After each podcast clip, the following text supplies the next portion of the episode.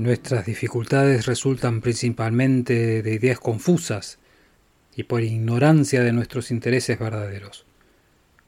Nuestra principal tarea es descubrir las leyes naturales y nosotros nos tenemos que ajustar a ellas.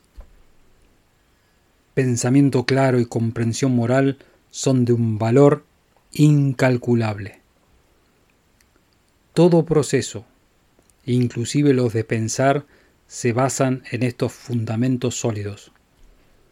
Cuanto más aguda es la sensibilidad y más nítido es el juicio, tanto más delicado el gusto, más refinado es el sentimiento moral, más útil es la inteligencia, más elevadas son las aspiraciones y más puras e intensas son las gratificaciones y los rendimientos de nuestra existencia.